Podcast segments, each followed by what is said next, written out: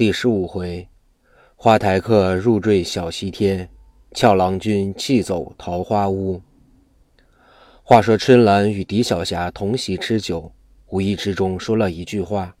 狄小霞说：“你别和我闹了，我心中不耐烦。”那春兰说：“我给你报个喜，你立刻就好了。”狄小霞说：“有何喜可报？你说说。”春兰说：“你兄长那日在我那屋中吃酒。”提起姑娘的婚姻之事，他说道：“如今好了，有西花雨士陶玄静和护柳真人柳玄清给你为媒，招赘一位刘公子，是玉山县刘家集的财主，人品好，武艺好。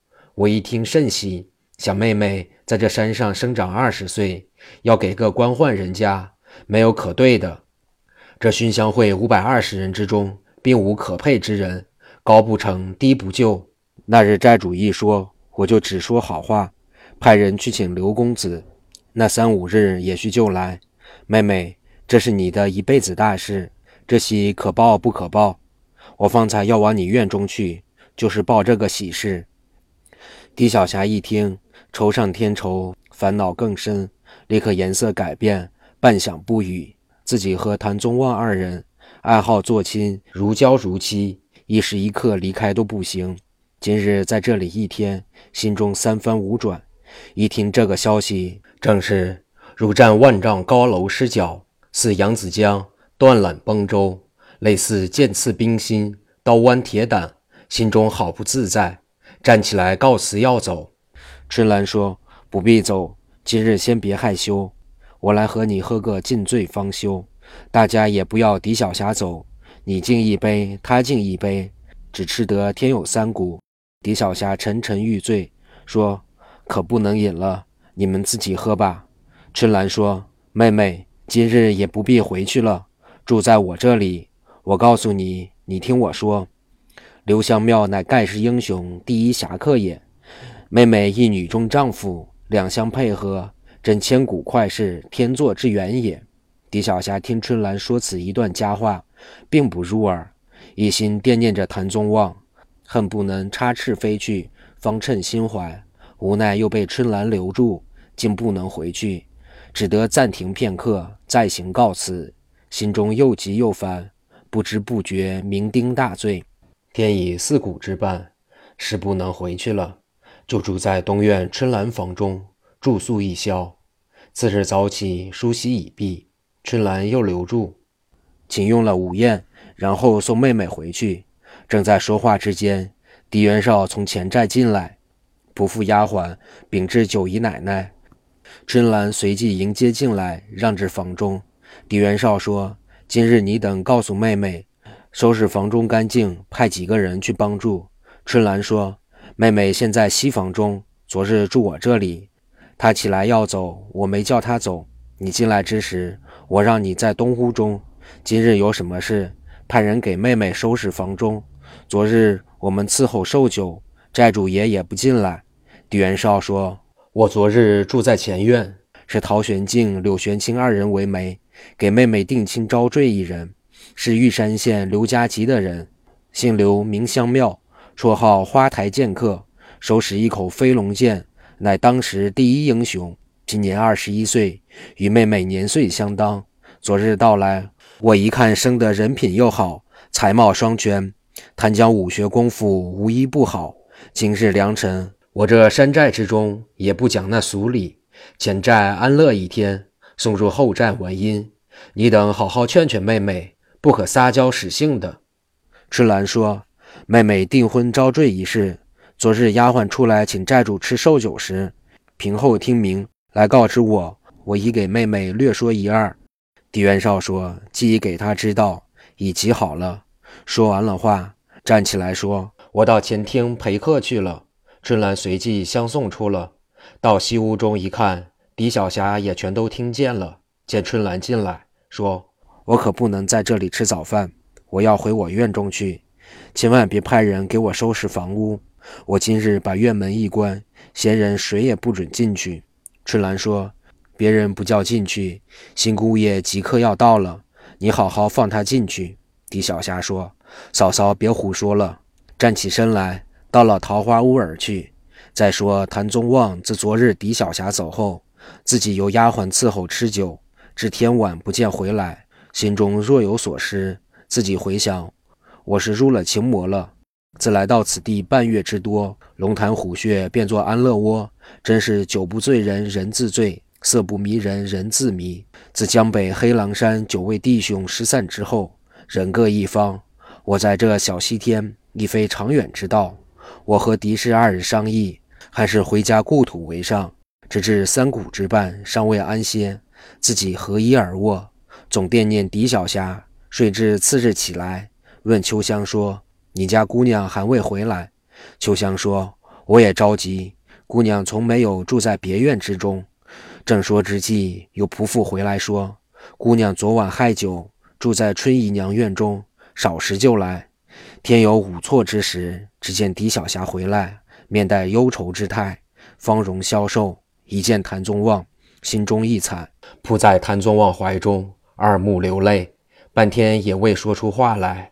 谭宗旺说：“你这是因为什么？快说，不必烦恼，我自有主意。”那狄小霞总不说话，闹得谭宗旺亦未吃早饭，说：“你到底所因何事？只管说。”你我从长计较，狄小霞就把方才听兄长所说之话，都一五一十说了，呜呜咽咽的哭个不了。谭宗旺说：“你先别哭，我问问你，心中是有何主意？你我二人本非正大之事，无奈是有两相凑合，也不尽愿一人。今日你兄长所做，给你另找人家，你要愿意从我呢，咱们想计策出此小西天。”到我家去做长久夫妻，你要从兄长的。今日我自走就完了。狄小霞说：“忠臣不侍二主，烈女不嫁二夫。你出此言，奴家死在你跟前，以明我心。”正说之际，外面来了后寨仆妇丫鬟，前来伺候寇喜，侍奉新房。天已日落之时，狄小霞说：“你等回去，不必在这里伺候，我心中烦闷。叫秋香、桂子二人摆酒。”你我先快饮三杯，二人吃酒正议论，回头逃走。谭宗旺收拾停当，把自己物件全接带好，配上单刀。狄小霞叫丫鬟收拾自己物件，正在未完，听见院中人声喧哗，乃是大寨主狄元绍、彭天产、马焕龙、陶玄静、柳玄清、五花鬼焦雄等二十余位送花台剑客刘香庙来入洞房，四个仆妇、四个丫鬟引路。狄小霞叫谭宗旺先上暖阁之上，我自有道理。那谭宗旺依言去了。狄小霞往里间屋中要躲，不由己抬头一看，只见两对红纱灯引路，当中正是新郎，年约二十以外，头戴银红色五升公子巾，上面走金线掐金边，双垂银红灯笼走穗，身穿银红色窄领小箭袖袖袍，一掌宽的五色丝鸾带。月白缎子衬衫、蓝中衣、青缎靴子，外罩西湖色英雄大氅，面如美玉，白润生光，两道英雄眉斜飞入鬓，一对虎目生光，准头端正，唇似涂脂，牙排碎玉，一位英雄美少年。狄小霞看罢，心中就有爱慕之心，又不忍弃了谭宗旺，自己心不自主。早有四个仆妇进来，说：“姑娘大喜了。”大寨主爷派我们来伺候。狄元绍站在院中，早有使女引刘香庙到屋中。狄小霞低头不语，粉面通红。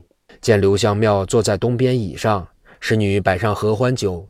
狄小霞坐在对面，偷看刘香庙多时，自己亦无主意，有两不舍之心。刘香庙虽生得俊俏，心中最狠毒，亦是一位贪花爱色之徒。今一见狄小霞粉面生香。娇容可爱，心中已是狄小霞害羞，自己擒悲说：“娘子，你我今日乃合欢酒，为何不饮？夫妇之道，乃人之大伦也。莫非嫌刘某貌丑？”狄小霞听了，怜情爱貌，微睁杏眼，扫了一眼，微微一笑。那小霞乃是水性杨花之人，今日见刘香庙这样，他就把爱谭宗旺之心付之于九霄云外去了。口中虽然不语，那面上带春风，二目传情，神情透窍。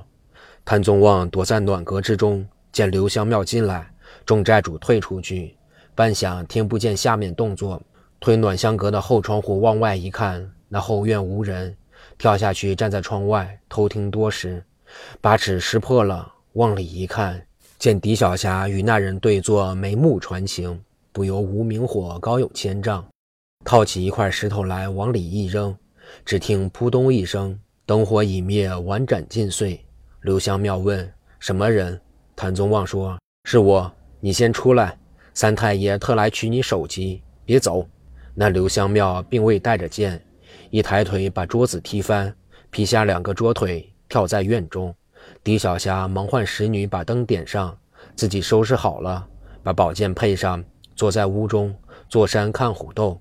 自己为难之际，见谭宗旺和刘香庙动手，他俩不忍伤，又怕进来杀他。